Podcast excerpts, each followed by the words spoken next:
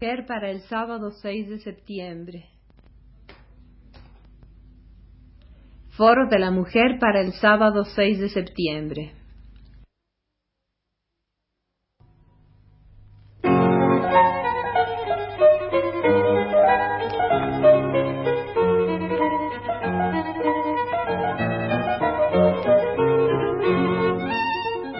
Foro de la mujer.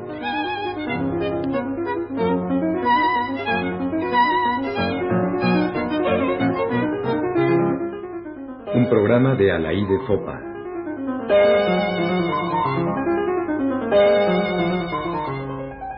Las mujeres vietnamitas.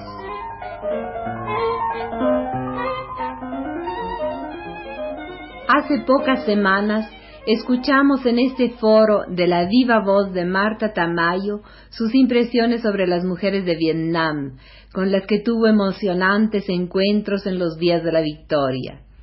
Hoy quiero referirme al testimonio de otra mujer que estuvo en Vietnam el año pasado y desde hace tiempo está en las filas de la revolución y del feminismo.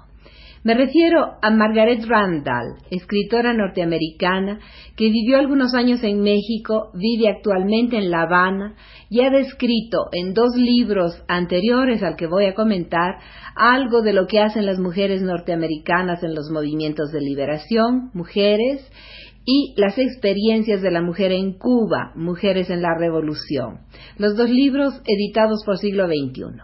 El que acaba de salir también en edición de siglo XXI es El espíritu de un pueblo, con el subtítulo de Las mujeres de Vietnam. Para referirse a la gesta de Vietnam, siempre es preciso usar superlativos o adjetivos como extraordinario, increíble, asombroso, único. Al hablar de las mujeres de Vietnam, ninguno de estos adjetivos sobra. Su valor, su lealtad, su larga paciencia, su capacidad de resistir son virtudes reconocidas y exaltados por todos los que de alguna manera conocen lo que ha pasado y lo que pasa allá. Pero quizás lo más extraordinario y asombroso es que estas mujeres no estaban preparadas para las responsabilidades que asumieron y su cambio, su adaptación a las circunstancias, su emancipación, se dieron de un día a otro. Mucho menos que las occidentales, ellas habían tenido acceso a la educación, mucho más estaban sometidas a una esclavitud doméstica agravada dolorosamente por el sometimiento de su pueblo. Y puede decirse que se liberaron, verdaderamente se liberaron, en el proceso mismo de la liberación del pueblo vietnamita. Las mujeres vietnamitas, así empieza el libro de Margaret Randall, han hecho colectivamente lo que no hicieron las mujeres de otras partes no se trata ya de una secretaria de Estado que pelea y triunfa en el frente diplomático, como la señora Guyen Thibin contra Kissinger en París, o de una campesina que dirige un ejército victorioso, como la generala Guyen Thibin, segunda del general en jefe de las Fuerzas Armadas de Liberación es el ejemplo de millones de mujeres que sacan adelante la producción de una nación en prolongadas condiciones bélicas, que construyen carreteras y puentes sin cesar, que derriban aviones enemigos y hunden buques de guerra, que escriben una poesía grandiosa y organizan, enseñan y curan. Todo esto no es retórica. Lo que Margaret Randall pudo ver fue la incesante labor de reconstrucción en el que las mujeres trabajaban junto a los hombres, acarreando piedras para hacer los puentes, moviendo los costales de arena, reconstruyendo las carreteras. Ella le dice a una muchacha, me impresiona el hecho de que hombres y mujeres parecen hacer exactamente el mismo trabajo. Ella respondió, así es, hombres y mujeres pueden hacer lo mismo. Punto, dice Margaret Randall. Esa misma muchacha ha hablado antes de su decisión de casarse y tener hijos porque el país necesita más manos para edificar la revolución, pero sin embargo no sabe bien si lo hará pronto. El matrimonio en todo caso es una libre elección y las madres solteras ya no están socialmente sancionadas. Esto en un país, escribe la autora, donde eran lo normal hace pocos años todavía los matrimonios forzosos desde niños y la poligamia. La nueva ley del matrimonio se aprobó solo en 1960.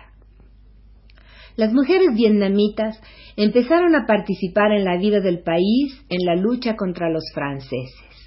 Al fundarse en 1930 el Partido de los Trabajadores de Vietnam, el Partido Comunista, se fundó también la Unión de Mujeres.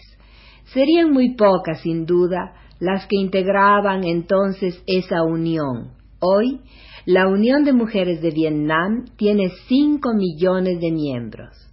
Y numerosa es también la Unión de Mujeres de Vietnam del Sur, nacida del grupo que se llamó hasta ayer Unión de Mujeres Pro Liberación de Vietnam del Sur. La participación en la revolución y en las tareas de la guerra significó también para las mujeres de Vietnam la participación en el martirio. Muchísimas fueron las presas y torturadas. Margaret Randall conoce algunas de las prisioneras liberadas. He aquí el relato de una de ellas. Se llama Mi, tiene 24 años. Estuvo presa de 1969 a 1973 y dice, querría contarles algo de lo que pasé encarcelada. Mis sentimientos me impulsaron a participar en el movimiento pro patria y me ofrecí voluntaria. Tenía entonces 16 años.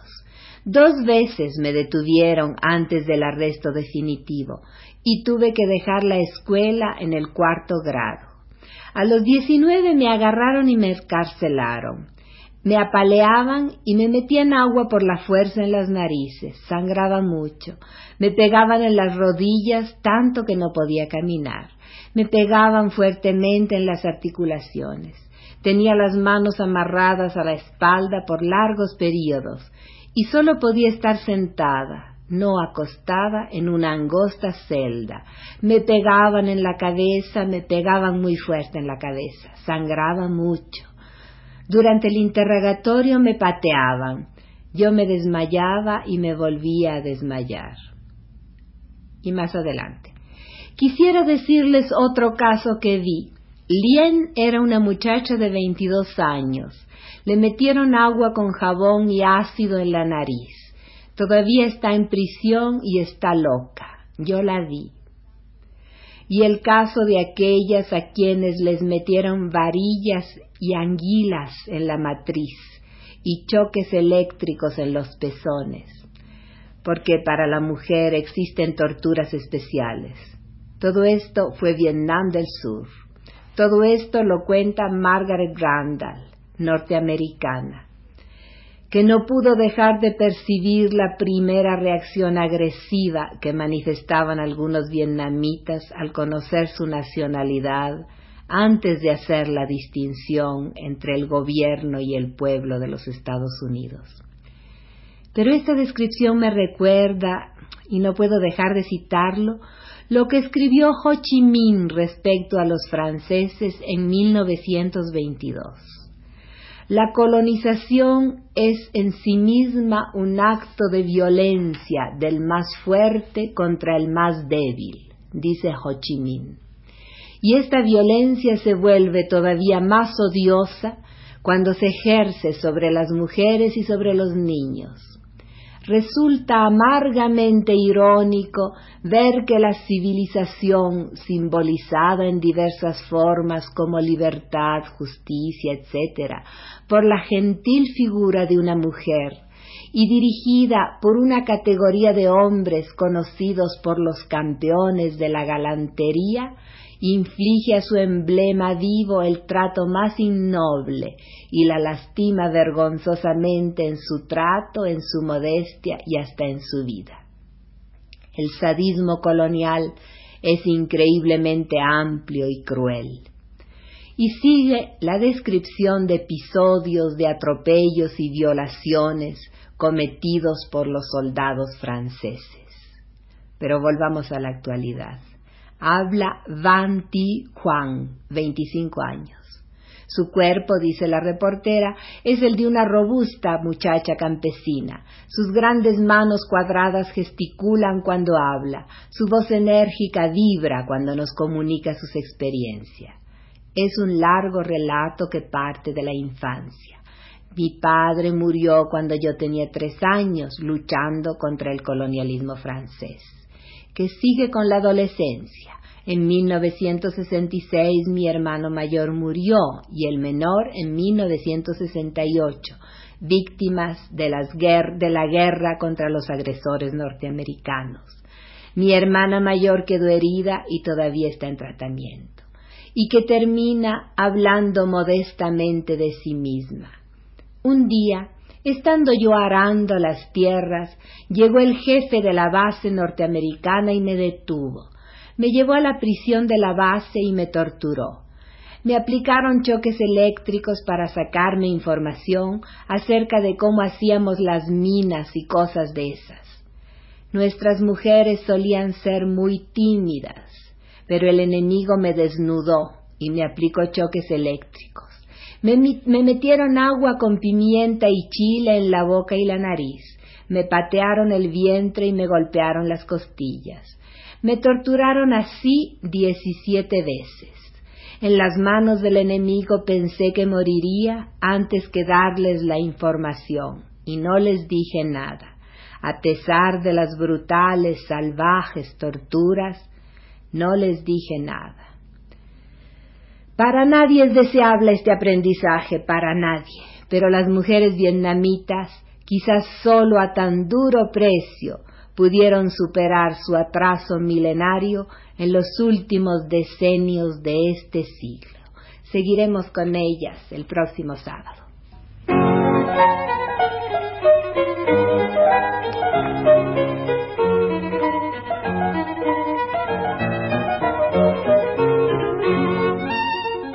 Foro de la Mujer.